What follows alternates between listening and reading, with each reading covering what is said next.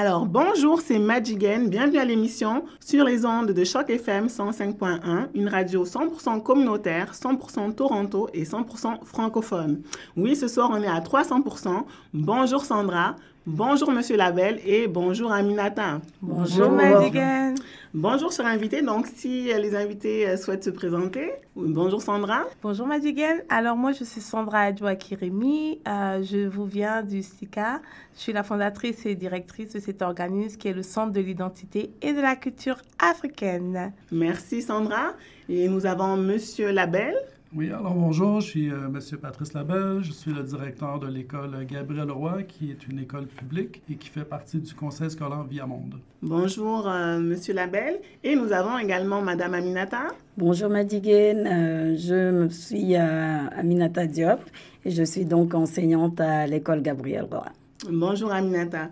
Donc aujourd'hui, nous sommes là parce qu'on veut vous proposer une émission qui s'articule autour de l'éducation et de l'identité noire, afin de discuter ensemble de l'importance du mois de l'histoire des Noirs pour notre communauté, un patrimoine à célébrer, un avenir à construire et le thème proposé par le ministère du patrimoine canadien. Donc je cite, chaque mois de février, les gens de partout au Canada participent aux activités, aux festivités du mois de l'histoire des Noirs qui honore l'héritage des personnes noires au Canada et de leur communauté. En 2024, le thème pour le mois d'histoire des Noirs est l'excellence des personnes noires, un patrimoine à célébrer, un avenir à construire. Ce thème est riche de contributions et de réalisations passées et présentes de personnes noires au Canada, tout en aspirant à saisir de nouvelles opportunités pour l'avenir. Ce thème s'aligne à la dixième année de la décennie internationale des personnes d'ascendance africaine et distingue les personnes d'ascendance africaine comme groupe dont les droits humains doivent être promus et protégés. Donc, euh, quand on parle, moi, d'histoire des Noirs, un patrimoine à célébrer, un avenir à construire. Qu'est-ce que ça éveille en vous, euh, Madame Sandra? Alors, euh, c'était tout d'abord, c'est un merveilleux thème et, je remercie toute l'équipe qui a été à la base de ce choix. Et un patrimoine à célébrer, un avenir à construire, c'est tellement indispensable en fait parce que, comme on le dit dans un adage africain, quand on ne sait pas où on va, on sait d'où l'on vient. Alors c'est important de pouvoir célébrer son histoire, son patrimoine, pour pouvoir donner le ton aussi à son avenir, savoir euh, où on va, mais également ce qu'on veut faire de mieux, ce qu'on veut améliorer. Donc euh, le patrimoine des afro-descendants, il est tellement riche, mais en même temps tellement méconnu, tellement parfois sous-valorisé. Alors euh, je dirais que ce thème vient à point. Et euh, quand on parle d'avenir, on parle de jeunesse, on parle de comment on veut aller de l'avant. Donc, je crois que ce thème, il tombe à point pour une année comme celle-ci et que ça va impacter aussi beaucoup la jeunesse, justement. Et vous, en tant que, justement, responsable fondatrice de votre organisme, comment vous euh, abordez ce sujet-là au quotidien avec euh, les, différentes activités que vous menez dans la communauté? Alors, très bonne question parce que, justement, le SICA est ancré sur la jeunesse, donc sur l'avenir.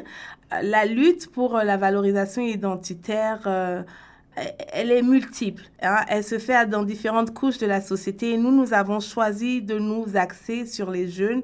Et notre mission, c'est vraiment d'accompagner ces jeunes-là dans la connaissance de leur histoire, dans la valorisation de leur identité, de leur culture multiple et euh, à travers différentes activités. Et nous pensons que ça va bénéficier, en fait, à toute la communauté francophone canadienne et au monde entier parce que ça permet un meilleur positionnement des jeunes et euh, qu'est-ce que nous nous faisons au quotidien? Donc, euh, nous nous axons sur la connaissance de l'histoire afrodescendante, euh, sur l'art, sur la culture, mais on a aussi un, un, un volet très important de l'affirmation de soi, la connaissance de soi, l'estime de soi pour les jeunes et tout ce qui tourne autour, ben, la littérature, l'économie, la communauté, la force communautaire, l'importance de s'impliquer.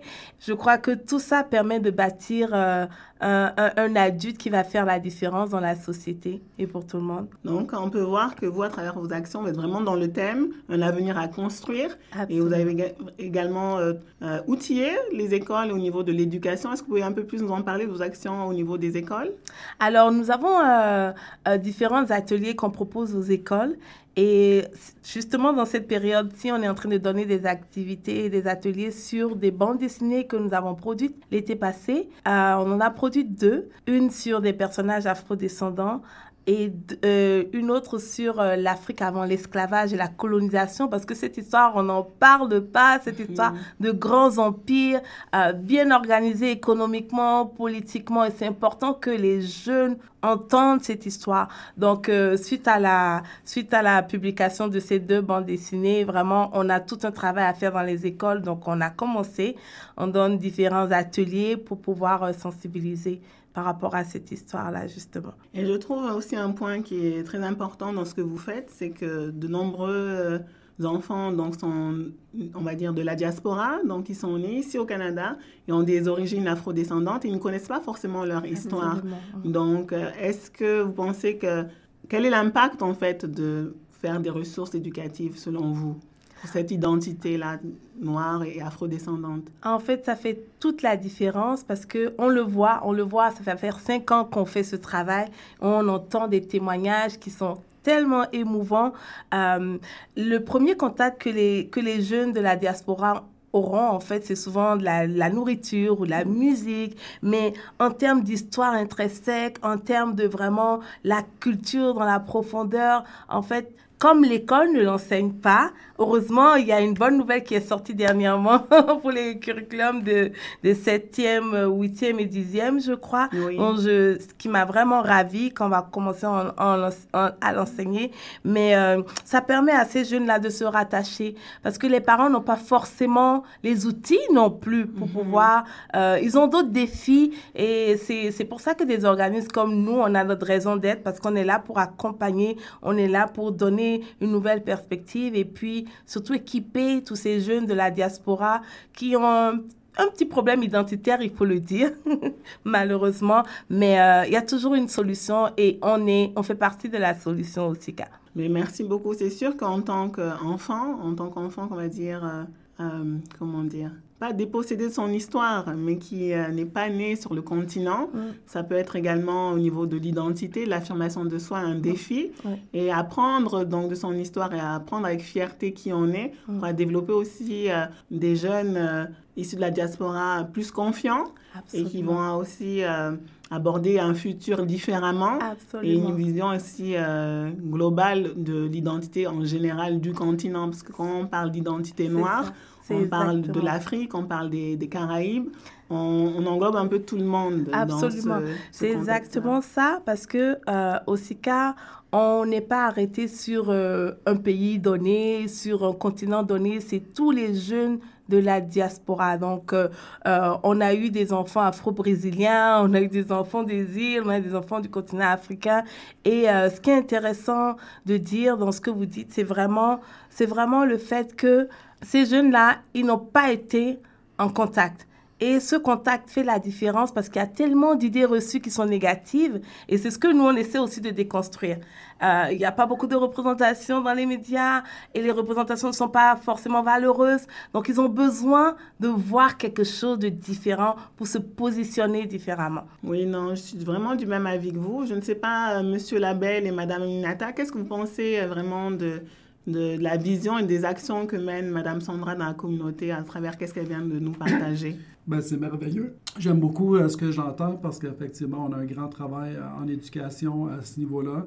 Euh, on a besoin de donner des modèles positifs aux enfants pour qu'ils puissent avoir confiance en eux, comme Mme Sandra a dit, puis qu'ils puissent construire l'avenir. Donc, c'est le, thème qui a, été nommé ici. Donc, je vais laisser Mme Aminata parler des projets, mais c'est dans ce sens-là qu'on travaille à l'école. Alors, on a des, modèles positifs. Euh, ça peut être des modèles, euh, des, des, des, gens qui, qui, sont, qui viennent à l'école ou des visiteurs, comme ça peut être euh, des personnages connus, mais on veut qu'ils les connaissent, qu'ils les reconnaissent, puis qu'ils puissent les imiter, alors les prendre en modèle. Alors voilà, je laisse Mme Aminata expliquer un petit peu certains projets qui ont été mhm. vécus. Alors comme a, a, très bien présenté M.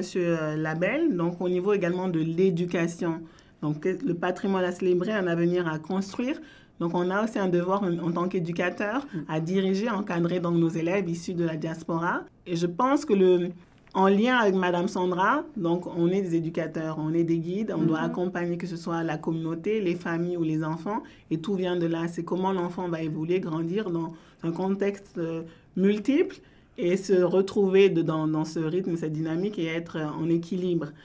De retour dans les studios, on parle maintenant d'éducation et de comment aborder le mois de l'histoire des Noirs auprès des enfants dans nos écoles.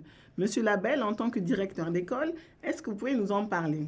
Oui, alors euh, dans, nos écoles, on veut vraiment, comme Mme Sandra a mentionné tout à l'heure, travailler sur le côté identitaire. Donc, euh, leur donner des modèles positifs qui pourront euh, les inspirer, qui pourront imiter, et puis leur faire découvrir ceux qui sont passés avant eux ou qui, qui existent maintenant, mais après, peut-être leur donner le désir que ce soit eux, dans, le futur, qui, qui, mm-hmm. qui opèrent le changement.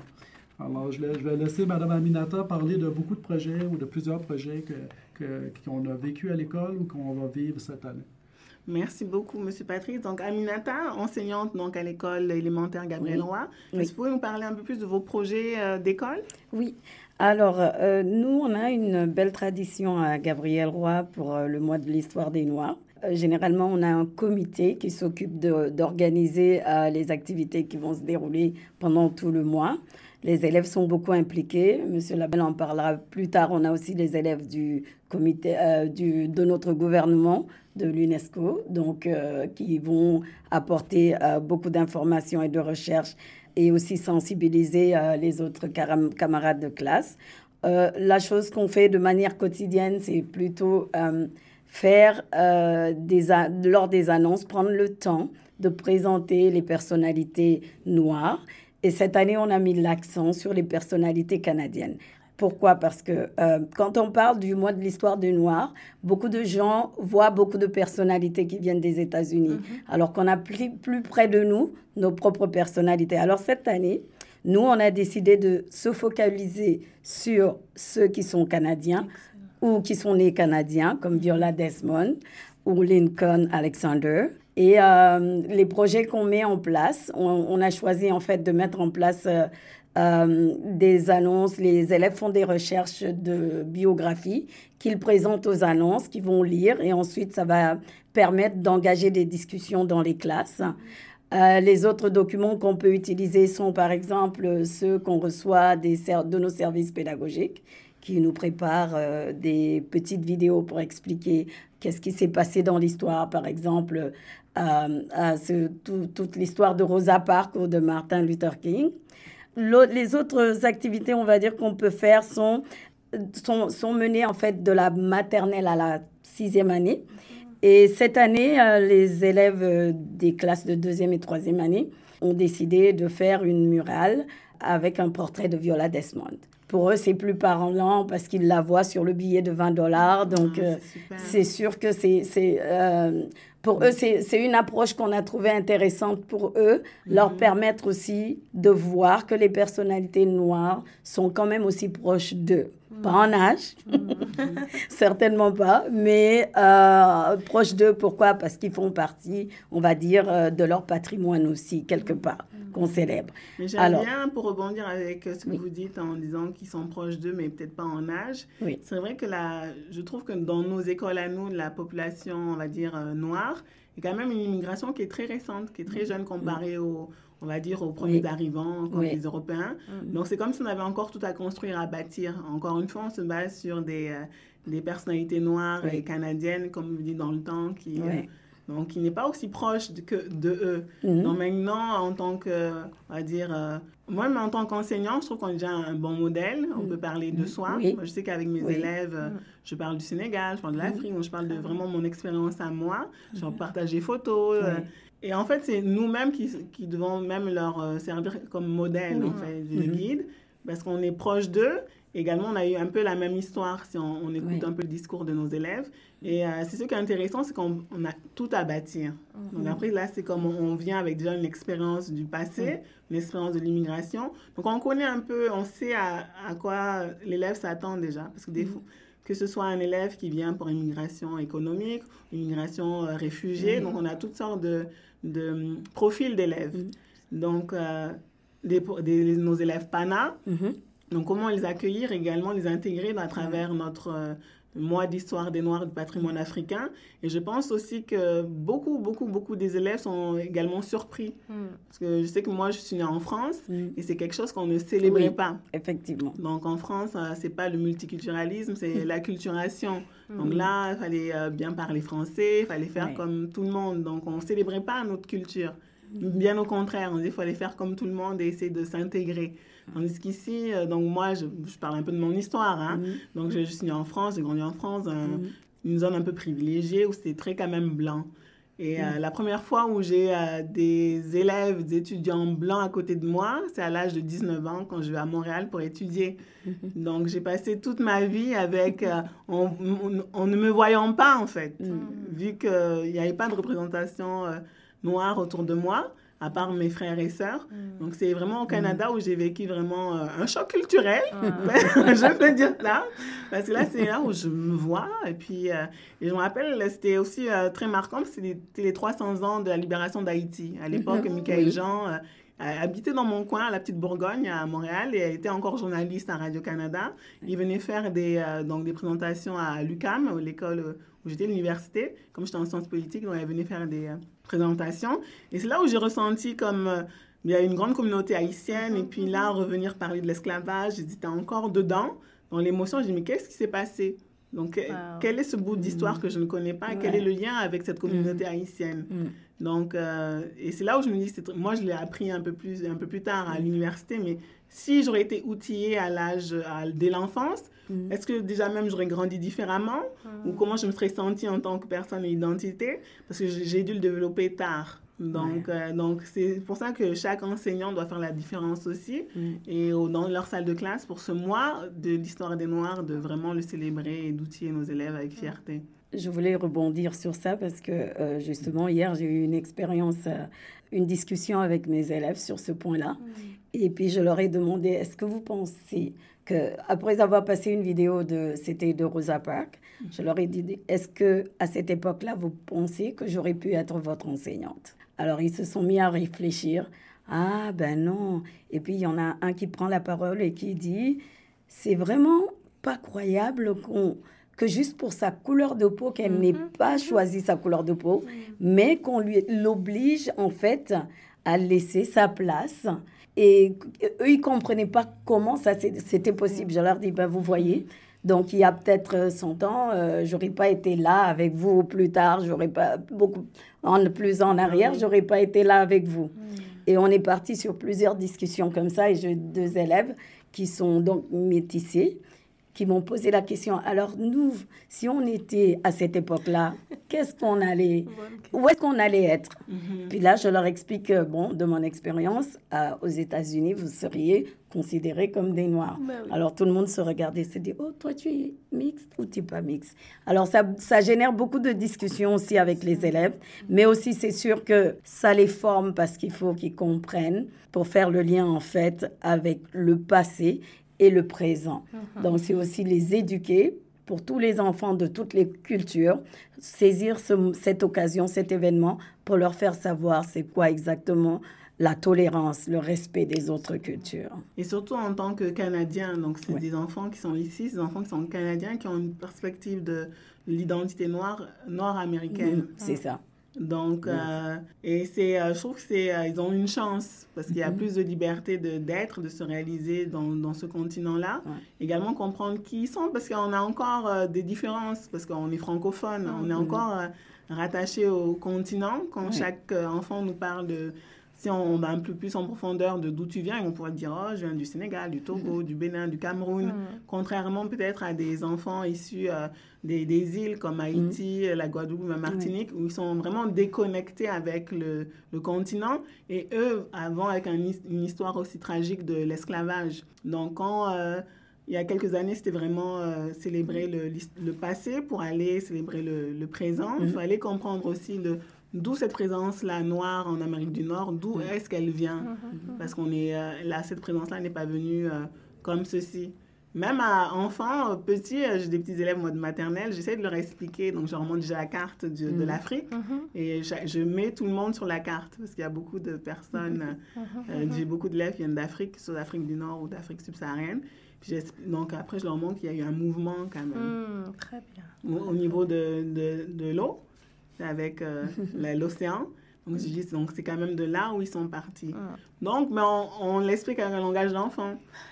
Donc, ils sont partis ici. Bon, ils ne sont pas partis de manière volontaire. Donc, on, ils sont partis pour travailler, je leur dis. J'aime beaucoup, j'aime beaucoup ce que je suis en train d'entendre parce que, en fait, il n'est jamais trop tôt. Et nous, notre cible, on a décidé de la commencer à 4 ans parce que justement, à 4 ans, ici, les enfants commencent la maternelle. Et il y a beaucoup de témoignages de parents qui viennent vers nous, ils disent, mon jeune garçon, il a commencé à se battre à l'école parce qu'on lui a dit, mm. tu es noir, tu n'as pas le droit de jouer avec nous. En fait, c'est latent, ça existe encore, c'est mm. des choses que les jeunes vivent. J'avais entendu le témoignage d'une dame qui disait que avant de commencer l'école, son père l'avait fait asseoir et il lui avait dit, lui avait montré un livre, voilà le livre de notre famille, voilà d'où nous venons, voilà ce que tes grands, tes ancêtres ont fait, etc., etc. Quand tu iras à l'école, on va peut-être te dire que tu n'as pas tel droit. On va peut-être te dire, et ça n'a pas raté, effectivement. Petite a eu des, incidents comme ça. La jeune, elle, son, son, son jeune moi, en fait, et elle dit, mais parce que mon père m'avait dit, ça ne m'a pas autant affecté. Donc, je suis revenue, je, je lui ai raconté et comme j'étais déjà préparée, ça a fait toute la différence. Mais il y a beaucoup de jeunes comme ça qui ne sont pas préparés. Ce n'est pas de leur dire des choses dramatiques. Il faut prendre un langage exactement adapté en fonction de l'âge. Mais il ne faut pas cacher ces choses parce que ça rattrape d'une manière ou d'une autre en fonction du, de l'environnement où ils vont évoluer, en fonction des gens qu'ils vont côtoyer. Il y a des environnements plus cléments que d'autres. Mais c'est des choses qui sont encore là aujourd'hui, le racisme, la discrimination et les parents les enfants vont reproduire ce que leurs parents disent à la maison, les enfants d'autres cultures. Donc, c'est vraiment d'où l'importance de d'éduquer. Mm. Cette éducation-là, elle est indispensable. C'est pas juste l'éducation de français, de mathématiques, mm. mais l'éducation identitaire. Moi, je dis souvent aux parents du SICA, même si ton enfant a un 20 sur 20 en mathématiques, mais il connaît pas qui il est, ça va l'emmener nulle part. Parce que son mental fait la différence. Mm. Au contraire, il peut ne pas être super bon. Je ne prône pas de, ne pas être super bon, mais avoir une savoir qu'il est, une estime de, soi, une estime de soi, une confiance en soi, et puis dépasser ses limites. Parce que c'est de ça il est question.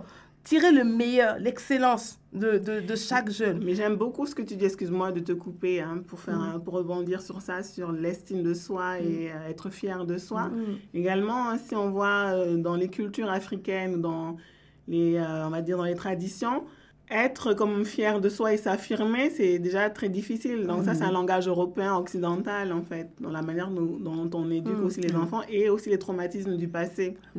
Donc euh, là, nous, on vient avec un discours parce qu'on a déjà fait notre expérience, on a déjà, on va dire, roulé notre boss, donc on peut venir. Mais quelqu'un qui n'a pas eu la même euh, approche, n'a pas été au, contact des mêmes personnes, mm-hmm, ne va pas avoir cette même vision-là. C'est comme quand euh, on a eu une, une rencontre santé mentale dans nos pays, on veut dire, je en Afrique ou dans les îles, on n'aborde pas la santé mentale de la même manière. C'est tellement ça. Donc, c'est culturel. Donc, il y a toujours une approche culturelle, que ce soit l'approche culturelle au niveau de la santé mentale, de la psychanalyse, de l'éducation, de, de, culinaire, gastronomie. On a, justement, on a justement un projet aussi sur la santé mentale en ce moment où on, sensibilise parce que c'est un peu tabou dans nos communautés mhm. et euh, c'est important d'en parler. Comme tout ce qui est tabou, en fait, il faut commencer à en parler pour changer. Et j'aimais ce que tu disais tantôt. Euh, moi, je dis que chaque adulte doit pouvoir inspirer. En fait, as forcément quelque chose dans ton histoire qui peut inspirer un jeune qui est mhm. autour de toi. C'est pour ça que nous-mêmes, nous devons prôner l'excellence. Ce n'est pas mhm. nous, nous donner des, des, objectifs à n'en plus finir, mais eh, ça aussi, c'est bon pour notre estime de soi et notre mhm. affirmation de soi. Moi, je dis, chaque personne, chaque stagiaire qui vient au SICA, je dois pouvoir l'impacter positivement, je dois pouvoir lui donner, tu sais, un niveau de plus par rapport à l'excellence, par rapport à ses capacités personnelles. Donc, je choisis beaucoup mes mots quand je parle aux jeunes parce que, tu as une vingtaine d'enfants dans ta classe. Imagine des graines que tu... Pas, hein? Non, imagine des graines que tu plantes en eux. Ça fait toute la différence. Ça fait toute la différence. Et il y a des peuples africains qui sont plus fiers que d'autres. Moi, j'ai des origines Yoruba du Nigeria. Je sais que nous, on, on, on est fiers de... non, par rapport à d'autres que tu mets. De manière générale, il y a, aussi l'éducation francophone aussi qui rentre en ligne de compte, où je ne veux pas rentrer aujourd'hui, mais il y a beaucoup de choses qui ont, qui ont impacté en fait notre estime de, de, de nous, en plus de l'histoire et... Euh, et, de ce passé qui n'est pas toujours évident. Donc, euh, ben, merci euh, vraiment pour votre commentaire et encore une fois, d'où l'importance de l'éducation. Mm. Donc, nous, en tant qu'éducateurs, qu'est-ce qu'on fait au quotidien pour accompagner nos élèves? C'est une approche culturelle pour toutes les, euh, les cultures, je mm-hmm. parce que le Canada est multiculturel. Donc, que ce soit, on a célébré donc, le Nouvel An chinois, la mm-hmm. communauté asiatique, la communauté noire, la communauté arabe. Donc, tous font partie de notre communauté scolaire, communauté également francophone. Mhm. Donc, il faut comment intégrer le, comment intégrer le chacun pour qu'il se sente bien et confortable. Et euh, ne serait-ce que comme nous, on nous, on nous dit toujours, euh, quand vous faites de la résolution de problèmes ou de mhm. choisir des livres, choisissez des livres qui vont inclure, inclusif, où tout le monde va se reconnaître. Donc, euh, par exemple, Aminata et Paul s'en vont euh, cueillir des fleurs. Donc, vraiment intégrer des, même les noms, parce que nous, je me rappelle quand j'étais petite, euh, il n'y avait pas d'Aminata. Il n'y a pas de Madjigan. ni de Madjigan. Alors, Madjigan, je crois que j'étais la seule.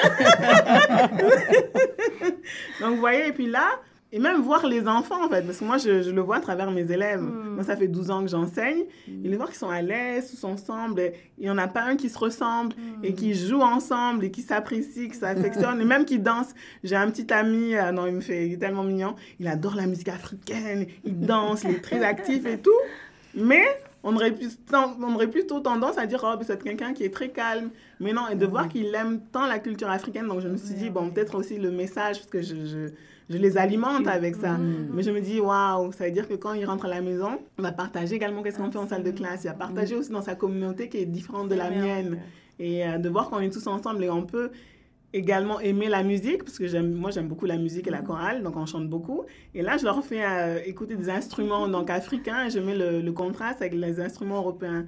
Comme là, on voyait euh, par exemple la cora, je mhm. montrais le violoncelle et puis je montrais un concert de deux artistes qui ont fait euh, justement ce mariage entre l'Afrique et l'Occident, ou le balafon avec le xylophone, euh, donc le djembé, les percussions. Mhm. Donc, et puis je leur mets un mélange, même des mélanges Asie et euh, Afrique, mhm. parce qu'on avait le Doudou Ndiaye Rose, je pense que tu connais. Oui, je connais. Donc il avait fait, donc c'est un grand percussionniste, c'était un grand percussionniste donc sénégalais, et il donnait beaucoup, beaucoup de représentations à travers le monde. Et il avait fait justement un lien avec le Japon.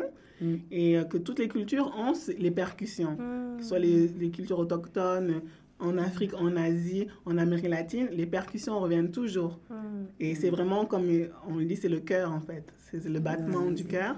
Et euh, je trouve que c'était vraiment intéressant de voir comment, à travers la musique, les sons pouvaient justement mélanger ce multiculturalisme. Mm. Et les enfants, pourquoi c'est important au niveau des enfants et du préscolaire, c'est qu'ils commencent tout avec les sons. Tout vient des sons d'abord.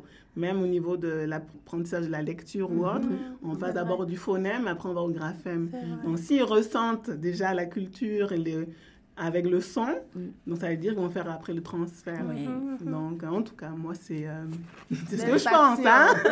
c'est ce que je pense, c'est ce que je fais. Donc, merci beaucoup. Donc, pour revenir, hein, nous, on parle... Donc, à Gabriel Roy et Madame Aminata et les projets donc, du mois de l'histoire ah, des Noirs. Ah, alors, je voulais juste rebondir. Tout à l'heure, on a parlé euh, aussi, oui, ils étaient euh, éloignés en âge de certains euh, personnalités noires, mais d'autres sont quand même proches. Nous, on a, il y a deux ou trois années, on a, il y a des classes qui avaient fait un projet en art euh, de, de créer des portraits, de faire des portraits de personnalités noires. Ça, pourrait, ça pouvait être euh, Barack Obama ou Michelle Obama, jusqu'aux joueurs des Raptors. Alors, les élèves avaient beaucoup aimé ça parce que ça coïncidait avec euh, le moment où les Raptors avaient gagné euh, la NBA. Alors, euh, c'est toujours resté dans nos couloirs. Ils se décollent un peu, mais on les recolle à chaque fois. donc, ils sont encore là et les enfants adorent s'y référer. Voilà, donc ils ont pu apprendre comme ça et mettre des noms et des visages et se dire, ah oui, Pascal Siakam, il est vraiment mm. francophone. Mm. Donc, ça, c'était vraiment un succès pour nous. Alors, euh, l'autre chose euh, qu'on fait euh, généralement, on a, on a beaucoup fait dans les années précédentes, on va dire, les dîners multiculturels pendant le mois de l'histoire des Noirs. On a fait des expositions où tout le monde, mais en fait, on jumelait ça beaucoup avec le multiculturalisme. Mm-hmm. Donc, tout le monde pouvait apporter, par exemple, on faisait une exposition dans notre belle salle d'art on a une belle salle de vêtements, mais pas que, d'objets. Et puis tous les élèves étaient contents de contribuer. Alors ça devenait multiculturel parce qu'on trouvait des objets de Chine, de la France, mm. euh, du Japon, toutes les représentations euh, euh, de nationalités ou de pays qu'on avait à l'école. Voilà. Sauf que cette année, voilà, notre objectif c'était vraiment de recentrer sur les Canadiens, d'où l'idée de la murale, comme je disais tout à l'heure et aussi euh, des petites activités qu'on fait en classe pour euh, les plus petits. On ils sont en train de faire en ce moment euh, des petits dessins, symboles de la liberté de Nelson Mandela avec le point levé, ou encore les classes un peu plus, des élèves un peu plus grands. On a prévu de clôturer le mois de l'histoire des Noirs avec une une danse de claquettes pour montrer comment dans, dans le passé, euh, dans les communautés noires ou dans les plantations, comment les gens avaient leurs loisirs aussi. Donc ça, ça va clôturer notre mois d'histoire des Noirs et puis ils sont très fiers de le faire et excités de le présenter le 28. Oh, merci beaucoup. Ça donne envie de venir participer nous aussi. Vous êtes tout invités. On veut non, je suis vraiment contente de voir euh, que l'école est vivante, qu'il y a des activités, que les élèves sont participatifs. Ça fait vraiment plaisir. Et ça me donne vraiment envie de venir partager ça avec vous euh, dans vos écoles. Et merci vraiment également de partager aussi des idées pour les écoles, également pour les les, euh, les engager. Je pense que chaque école également, en tant que leader, mhm. peut également être un modèle pour les autres. Et euh, là, je vais revenir avec vous, Monsieur Labelle, avec le, votre concept, on va dire, ou votre idée d'amener nos écoles Viamonde vers le label UNESCO. Je pense que c'est vous, si je ne me trompe pas, qui était la, la première personne à, à, venir avec cette vision-là. Oui, tout à fait. en fait, avant de travailler, euh, c'est-à-dire j'ai eu une petite pause où j'ai travaillé euh, dans l'Est ontarien pour quelques années. Euh, donc j'ai quitté Viamonde puis je suis revenu pour trois années. Donc pendant que j'étais là-bas, j'ai découvert qu'il y avait les écoles UNESCO associées à l'UNESCO. Et puis, on a décidé d'en de, faire la première école francophone, francophone pardon, en province qui, qui, est devenue associée à l'UNESCO. Et puis, à mon retour à Viamonde en 2020, j'ai eu l'école de la mosaïque. Et puis là, ben, j'ai décidé euh, comme c'était déjà une école qui avait beaucoup de force au niveau éco-école, d'ajouter aussi le label UNESCO. Et puis, euh, on m'a demandé de prendre Gabriel Leroy l'année dernière, puis on, recommence aussi parce que pour moi, c'est très, très important euh, que les enfants d'aujourd'hui, surtout dans une ville comme Toronto, ils puissent mm. être conscients de ce qui se passe sur notre planète, autour de nous, puis un peu partout dans le monde, et puis qu'ils puissent vouloir grandir dans ce désir de changer les choses. Mm. Oui, non, c'est vraiment une belle vision. Et je vous ai entendu dire le club Éco-École. Alors, est-ce que vous pouvez nous en parler pour nos auditeurs? Oui, en fait, il y, a deux aspects. Il y a, l'Éco-École, qui est la certification Éco-École Canada. Donc, euh, l'école La Mosaïque, comme l'école Gabriel Leroy, sont, sont platines. Ils ont atteint le plus haut niveau de certification. Et puis, comme c'était une force dans ces écoles-là, qu'on a déjà euh, créé cette habitude chez les enfants de d'être des citoyens responsables au niveau mm. de l'écologie. Euh, on a ajouté la dimension euh, de l'UNESCO qui, là, euh, est beaucoup plus large encore. Donc, ça mm. inclut éco-école, mm. mais ça ajoute la justice sociale, ça, ça, ça ajoute, on va un peu plus loin au niveau du développement durable, la réconciliation, etc. Donc, c'est vraiment de, de, semer chez les enfants cet esprit de vouloir, de vouloir créer la paix autour d'eux. Alors, la paix dans toutes ses formes. Et vraiment les rendre, euh, je dirais même responsables de leur impact qu'ils ont au niveau global et mondial, parce qu'aujourd'hui, on, le vit vraiment, la, mondialisation, au niveau euh, social. Il n'y a pas juste économique. Là, c'est vraiment au niveau social avec euh, les médias ou autres. Donc, on voit qu'on est on a un, impact sur le, monde en général.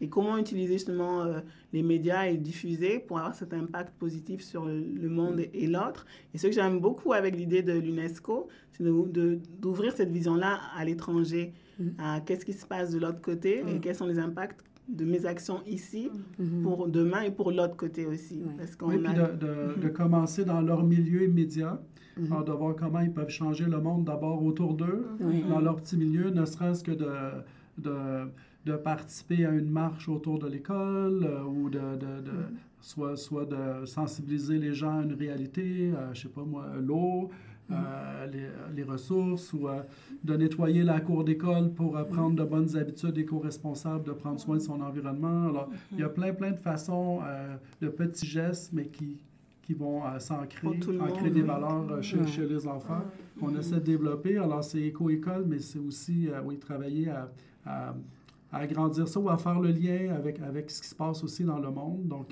changer aussi, parce qu'on sait, nos enfants ici sont gâtés. Donc, on est au Canada, donc il faut qu'ils prennent conscience de la chance qu'ils ont. Euh, mais euh, de, de, prendre, là, oui, d'être conscient de la chance qu'ils ont, mais après de dire, OK, mais moi, moi comment je peux faire pour le partager, partager cette chance-là avec les autres? Puis euh, si eux, ils ont accès, par exemple, à, l'éducation, puis que ce n'est pas le cas pour mm-hmm. tous les enfants dans le monde, on le sait très bien, mais comment ils peuvent aider, peut-être à, aider, comment ils peuvent aider à changer les choses dans un autre pays ou à améliorer les choses pour que plus d'enfants aient accès? Ça, ça fait partie euh, la mission UNESCO, entre autres, euh, de, donner, de, faire en sorte qu'il y ait de plus en plus, de plus, en plus d'enfants qui sont scolarisés à travers le monde. Donc, euh, donc c'est ça. Donc, c'est se joindre à, de devenir des petits, des citoyens du monde conscients, mm-hmm. sensibilisés, puis de sentir qu'ils ils peuvent faire leur contribution. Donc, mm-hmm. comme Mme, Madame Aminata a mentionné tout à l'heure, on a un gouvernement des élèves, mm-hmm. donc un représentant pour chacune des classes. Et on a des ministres de la Justice, ministre euh, de l'Environnement, ministre. Et puis, euh, ce gouvernement-là, il, il, vient avec moi, on se rassemble, ils ont le droit de venir à la salle de conférence avec euh, le directeur. Alors, ils sont très, très contents de ça. On s'assoit autour de la table, c'est très, très officiel et en même temps très sympathique. Mm. Et puis, on discute de, de, de, plein de sujets, puis de plus ça va, bien, plus ils sont sensibilisés, plus ils vont apporter d'idées à la table, puis plus ils vont vouloir accomplir des choses, puis euh, ils deviennent le moteur, en fait, du projet UNESCO à l'école. Mm-hmm. Alors, au début, c'est plus les adultes, puis plus ça mm. va, plus c'est les enfants qui, qui, le prennent en charge, et puis qui, qui, apportent des idées, qui veulent apporter des changements, puis après, ils retournent en salle de classe, ils, ils, vont motiver les autres, ils vont semer les idées, et puis, ben, c'est comme ça qu'on construit euh, la culture UNESCO à l'école. Et mhm. puis, que, ben, on forme des leaders, hein, des, leaders d'aujourd'hui puis de demain, mais ils commencent déjà par apprendre, enfants, comment je peux faire pour changer le monde par de petites actions autour de moi, à leur portée. Non, moi, je, suis tout à fait d'accord avec cette philosophie de qu'est-ce mhm. qu'on fait et qu'est-ce qu'on a. Moi, c'est toujours ma philosophie. Qu'est-ce qu'on fait, qu'est-ce qu'on a? Ne pas attendre que ça vienne de l'extérieur ou oh, non, non. Toujours se trouver des raisons pour ne pas faire. Mhm. Là, c'est comme on, voici qu'est-ce qu'on a, qu'est-ce qu'on fait maintenant. Parce que là, c'est vraiment la philosophie de l'action. Mhm. Et euh, alors, quels sont vos projets UNESCO euh, que vous allez mener cette année dans votre école, mhm. monsieur, la belle madame Aminata? Oui, veux-tu parler de, du groupe euh, collectif Teranga? Puis, euh, euh, oui, avec Madjigen. Ah, Elle s'y connaît mieux que moi, je pense, sur ce point-là. Oui, mais oui. écoutez... C'est à ses débuts, mais les mm-hmm. élèves ont déjà vu le, le, PowerPoint que Madjigen nous a, nous a donné.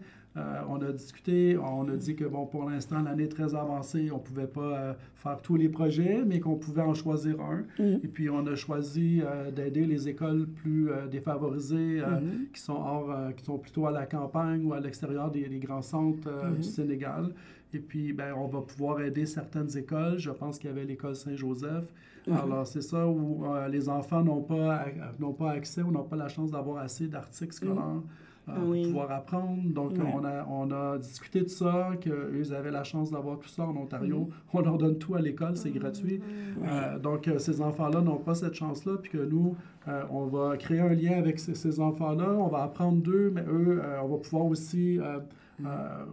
les aider à avoir un meilleur accès ou une, mm-hmm. meilleure qualité pour apprendre, d'accès à des articles. Puis, alors, on va avoir une collecte de euh, d'articles scolaires à l'école qui va commencer en mars, qui va se terminer en avril pendant peut-être 4-5 semaines.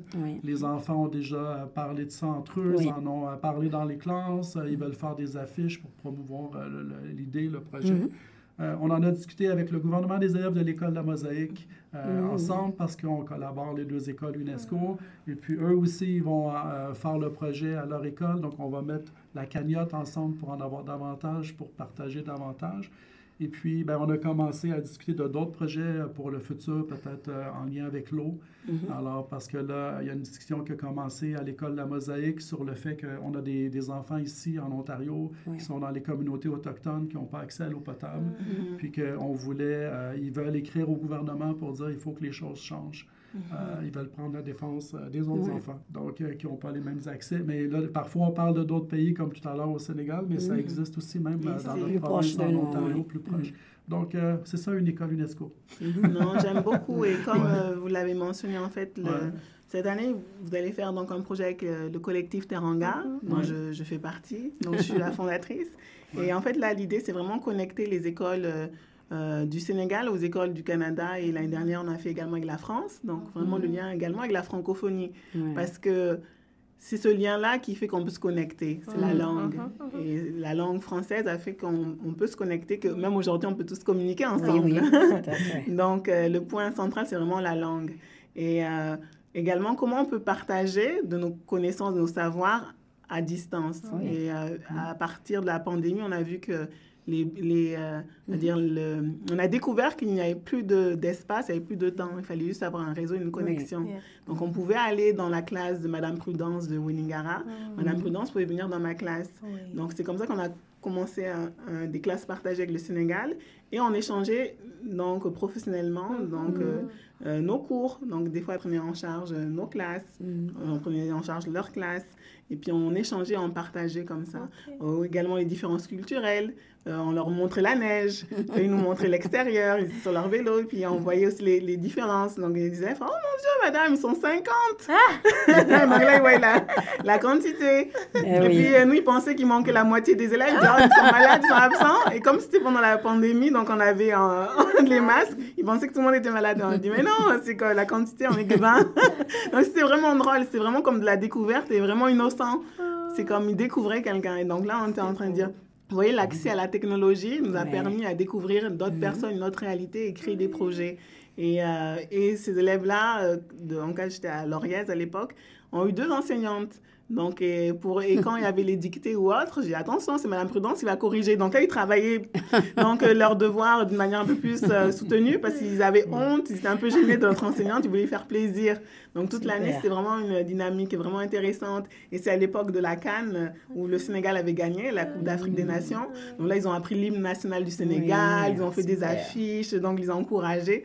Donc c'était vraiment intéressant. C'est une année, euh, en plus, c'est une année qui était aussi quand même difficile. On revient un peu de la Oui. pandémie, on est un peu à l'école, des fois on nous redit de repartir à la maison. Donc créer quelque chose euh, pour euh, les élèves où ils se sentent bien, ils ont participé à un projet, ils se sont sentis importants. On a également fait des collectes avec les bibliothèques aussi. On avait fait des projets et euh, ça leur a permis de se sentir bien et se sentir utile que on a aussi des fois les mêmes réalités de l'autre côté de, de l'océan. Donc, c'est une année qui était vraiment intéressante, qu'après, on a voulu euh, développer et proposer justement aux, aux autres écoles, connectez-vous. Et euh, certains enseignants également, durant l'été, offrent des cours à distance. Oui. Donc, tu, tu n'as pas besoin même d'être présent. Donc, tu es en vacances, tu te connectes une heure, tu offres un cours de littératie numérique et tu es connecté au Sénégal. Donc là, c'est vraiment vou- vouloir euh, justement dire aux gens, à travers même cette vision UNESCO, que notre action a un impact sur l'autre. Donc, vous voyez là l'impact sur l'autre? On, on, on est chez nous. On n'a pas besoin de se déplacer, mais on met juste l'intention d'aller aider et partager un savoir. Et euh, là, on s'en va plus vers la, le- on va dire, l'illettrisme numérique. Donc là, on a encore un nouveau défi Ouais. avec la technologie. Donc là, c'est comment maintenant outiller. Et justement, les zones rurales sont les zones qui sont un peu plus sensibles.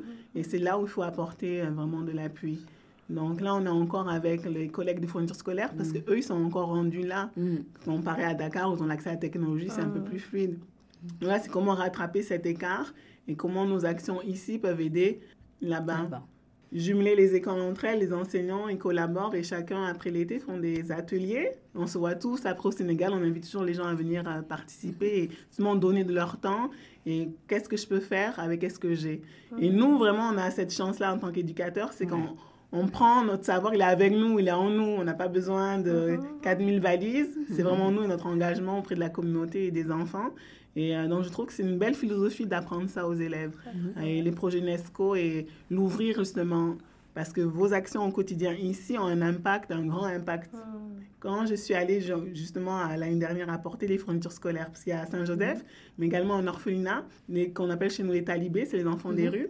Donc, euh, dans un orphelinat qui les héberge et qui s'occupe d'eux. Donc, c'est à eux également qu'on a outillé pour leur rentrée scolaire. Mais vous aurez dû voir l'émotion et la joie. Ah. Et comme M. Labelle a très bien mentionné, ici on a tout, l'éducation est gratuite, les fonds scolaires. vous voyez, mais quand il reçoit son crayon, hmm. quand il a reçu son sac à dos, mais c'était quelque chose comme euh, tellement, tellement de joie. Et là, je dis, mais c'est euh, une joie qu'on devrait partager avec ces élèves-là. Parce qu'ils n'ont pas conscience, en fait. Parce que pour eux, c'est comme acquis. Ils pensent que...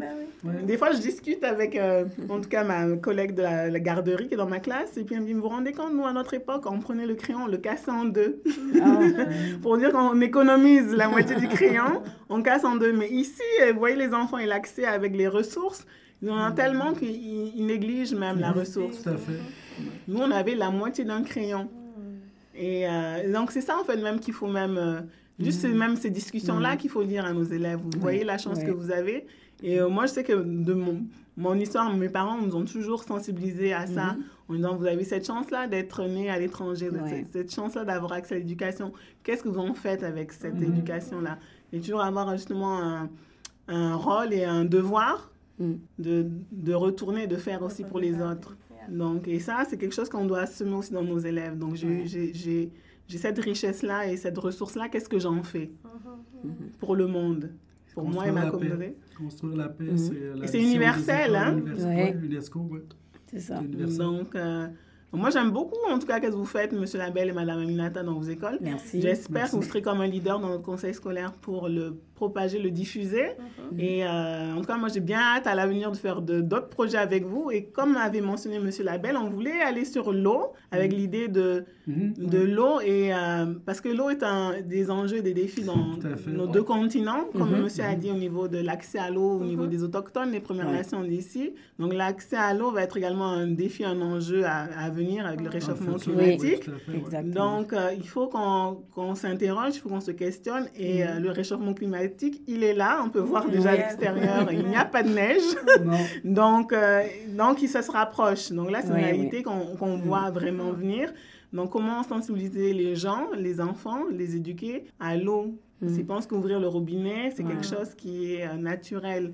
Mm. Non, mais, euh, je me rappelle, on avait fait une marche de l'eau justement quand j'étais à la mosaïque, avant, avant vous.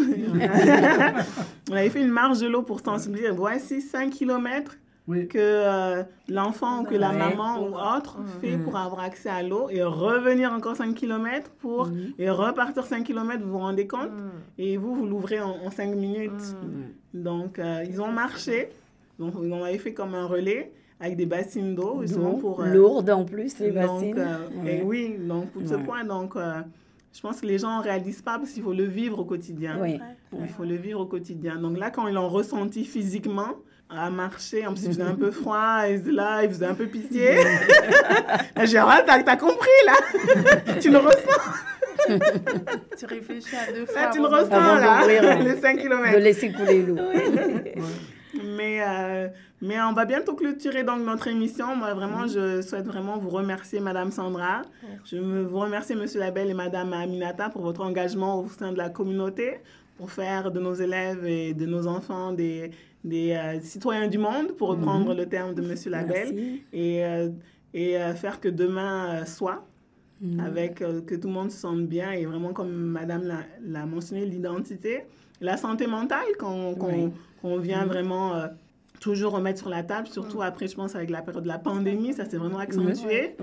Et là, c'est comme comment répondre aux besoins de cette communauté qui peut être aussi des fois vulnérable et comment faire un demain meilleur. Donc, est-ce que pour avant de nous quitter, est-ce que vous avez un petit mot de la fin, Madame Sandra? Mais moi, je voulais dire merci aussi, Madigan. Merci vraiment pour le beau travail qui est fait. On ne le voit pas souvent, mais chaque pierre compte et euh, vraiment tout de bon pour la suite. Et j'aime ce, ce j'ai apprécié la rencontre avec Monsieur Labert, Madame Aminata, et d'entendre tout ce qui se fait qu'on ne mm. connaît pas. Alors, je pense que euh, j'espère que tout le monde va écouter cette émission, qu'on va la partager et qu'il y aura plus de gens qui vont s'engager. En tout cas, bravo aussi à tous les deux merci. pour ce que vous faites et merci encore pour l'invitation. C'est très apprécié. Merci Sandra. Et Monsieur Labelle, un petit mot de la fin? Oui, ben, je vais faire court, mais j'inviterai euh, toutes les écoles à s'intéresser euh, au réseau des, des écoles UNESCO, mm. puis à, peut-être nous suivre ou prendre l'exemple de, de, nos écoles euh, qui sont déjà associés à l'UNESCO. Et puis, euh, l'idée, ce serait que toutes les écoles soient UNESCO pour qu'on travaille tous ensemble pour mhm. construire la paix. Oui, non, c'est vraiment un beau projet. Et que même projet, moi, en tout cas, de, conseil scolaire même. Je pense que ce serait vraiment un, département à développer, une mm. vision à rajouter dans nos visions justement d'école, d'identité mm-hmm. scolaire. Parce que pour moi, c'est, euh, comme disait Madame euh, Sandra, c'est pas dans un curriculum ou dans une matière, c'est quelque chose qui est autre. C'est pas des mathématiques, c'est pas du français. Là, ce serait quand même un curriculum à lui tout seul. Mm-hmm. Et il euh, faut vraiment qu'on mette l'accent sur ça pour quel individu sera demain. Quel genre d'individu on va bâtir avec l'identité et cette conscience-là. Mm-hmm. Mais merci beaucoup de votre présence et on va finir avec Madame Aminata? Oui, euh, euh, ben, moi aussi, je voulais euh, remercier Madigan de nous avoir invités pour son émission. C'était une très belle émission et enrichissante. J'aime aussi beaucoup mhm. l'idée, l'association que vous avez mise en place, Madame Sandra. Et je trouve que ce qui m'a beaucoup plu, c'est l'effort que vous mettez pour faire affirmer l'identité des élèves. Mm. Et mm, comme vous l'avez dit vous-même, ça c'est un gros défi. Ils sont nés au Canada, ils sont là depuis longtemps. Mm. Peut-être que les parents n'en parlent pas assez ou n'ont pas de temps. Le fait qu'on ait une association comme ça, je pense que dans l'avenir, ça va ouvrir toutes les barrières qu'on a par rapport à la culture, les sujets tabous sur la santé mentale et autres. Donc, je nous souhaite à tous du succès dans toutes nos, belles entreprises. Merci. Merci, à tous. Donc, il est temps de clôturer notre émission. Merci d'avoir été à l'écoute aujourd'hui. On se retrouve comme d'habitude sur les ondes de Choc FM 105.1, excusez-moi. Donc, on vous remercie. On se dit à bientôt. Merci, au revoir. Merci.